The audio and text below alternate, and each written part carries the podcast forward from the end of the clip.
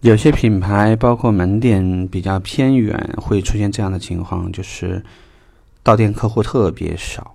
那如果你的广宣费用又不够，那么可能会出现这种情况，就是会把试乘试驾车贴上车身贴以后呢，满街转，想告诉别人附近有一家 4S 店，提醒大家知晓。这个动作呢，也是屡见不鲜，呃，也有一定的效果，至少呢，能有个很好的提醒作用。呃，我们这期聊的话题就是上门试驾好不好？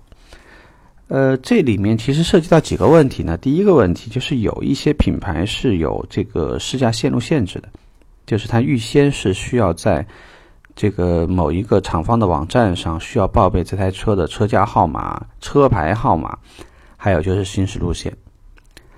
呃，有一些品牌车上是会装 GPS 定位的，啊，对于每一次是否是有效试驾，都会有完整的一个记录。这个呢会提供给总经理和销售总监。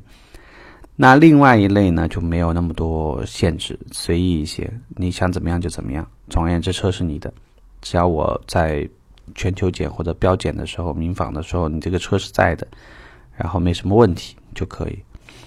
所以标准各不一样，那么带来你处理方案就不一样。如果你有 GPS，实际上呢，我就不是很建议你做上门试驾，因为如果一旦这样做呢，大量的无效试驾。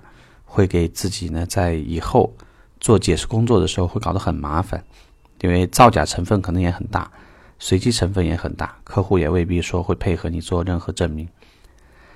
那另外一个原因呢，是因为如果在试乘试驾线路上，我们对于试驾线路，呃，在怎样的路段上可以加速，怎样的路段上可以做一些制动的动作，或者哪个环节我刚好可以做一个弯道，让客户体验一下侧倾的状态。都很方便，但是如果你一旦上门试驾，你会发现搞不好呢是拥堵路段，有可能呢这个地方这个路面的状态很差，那就会带来很大的被动性。所以这个呢也是一部分门店放弃做上门试驾的主要原因。还有第三呢，就是如果涉及到这种较为随机的这种上门试驾呢，它会涉及到什么呢？就是呃，对于试驾协议虽然是可以填写。但是呢，对于驾照呢，就只能拍照了。还有一点呢，就是如果遇到有一些客户，其实这个人品不太好了，正好趁机呢，从这个地方到那个地方，然后把你半路就丢下来，让你自己回去，之后没有下文。那如果这样做也会有些麻烦。所以，如果现在面临的问题是前科不足，我们需要提升影响，所以呢，已经展开上门试驾活动。有几件事情是要。建议的一个呢，就是对于客户承诺有必要的话呢，我们是把这个签字变成签字加录音。这个呢是一个方法，大家明白为什么吗？就是如果客户给你留的信息相对来讲这个真实度啊，或者是说呃不是特别好，因为你当时有些人呢这个碍于面子不方便辨识。语音呢会加强客户的承诺感，他会感觉你有凭有据的。万一我违章或者做了一些不太合适的事情，那这个好像听起来也不太好。第三，呃，在试驾的这个上门试驾之前，对于线路多少还是预先了解一下。如果对方是这个年前我们说这个好话说不坏了，就是甚至说人家把你引引到一个这个人员稀少的地方。实施抢劫什么的，这个也没有必要。所以就是说，大家对于路段的安全性，预先大家沟通好，然后提前就说清。如果有万任何问题的话，那么有权这个随时终止试驾，就是也适当的做一些保障。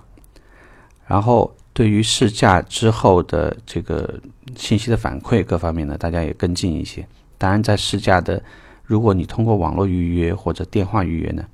就很建议大家预先对于客户的需求做一份完整一些的问卷。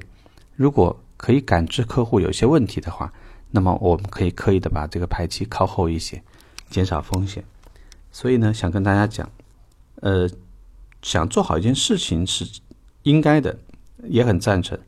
但是因为江湖比较险恶一些，而且呢，大家要管控风险，所以在很多事情的运作时候呢。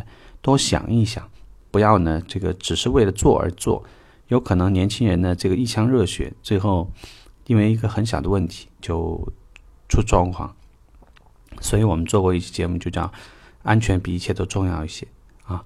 所以这一点呢，也希望提醒大家，快到年底了啊，一切注意。OK，拜拜。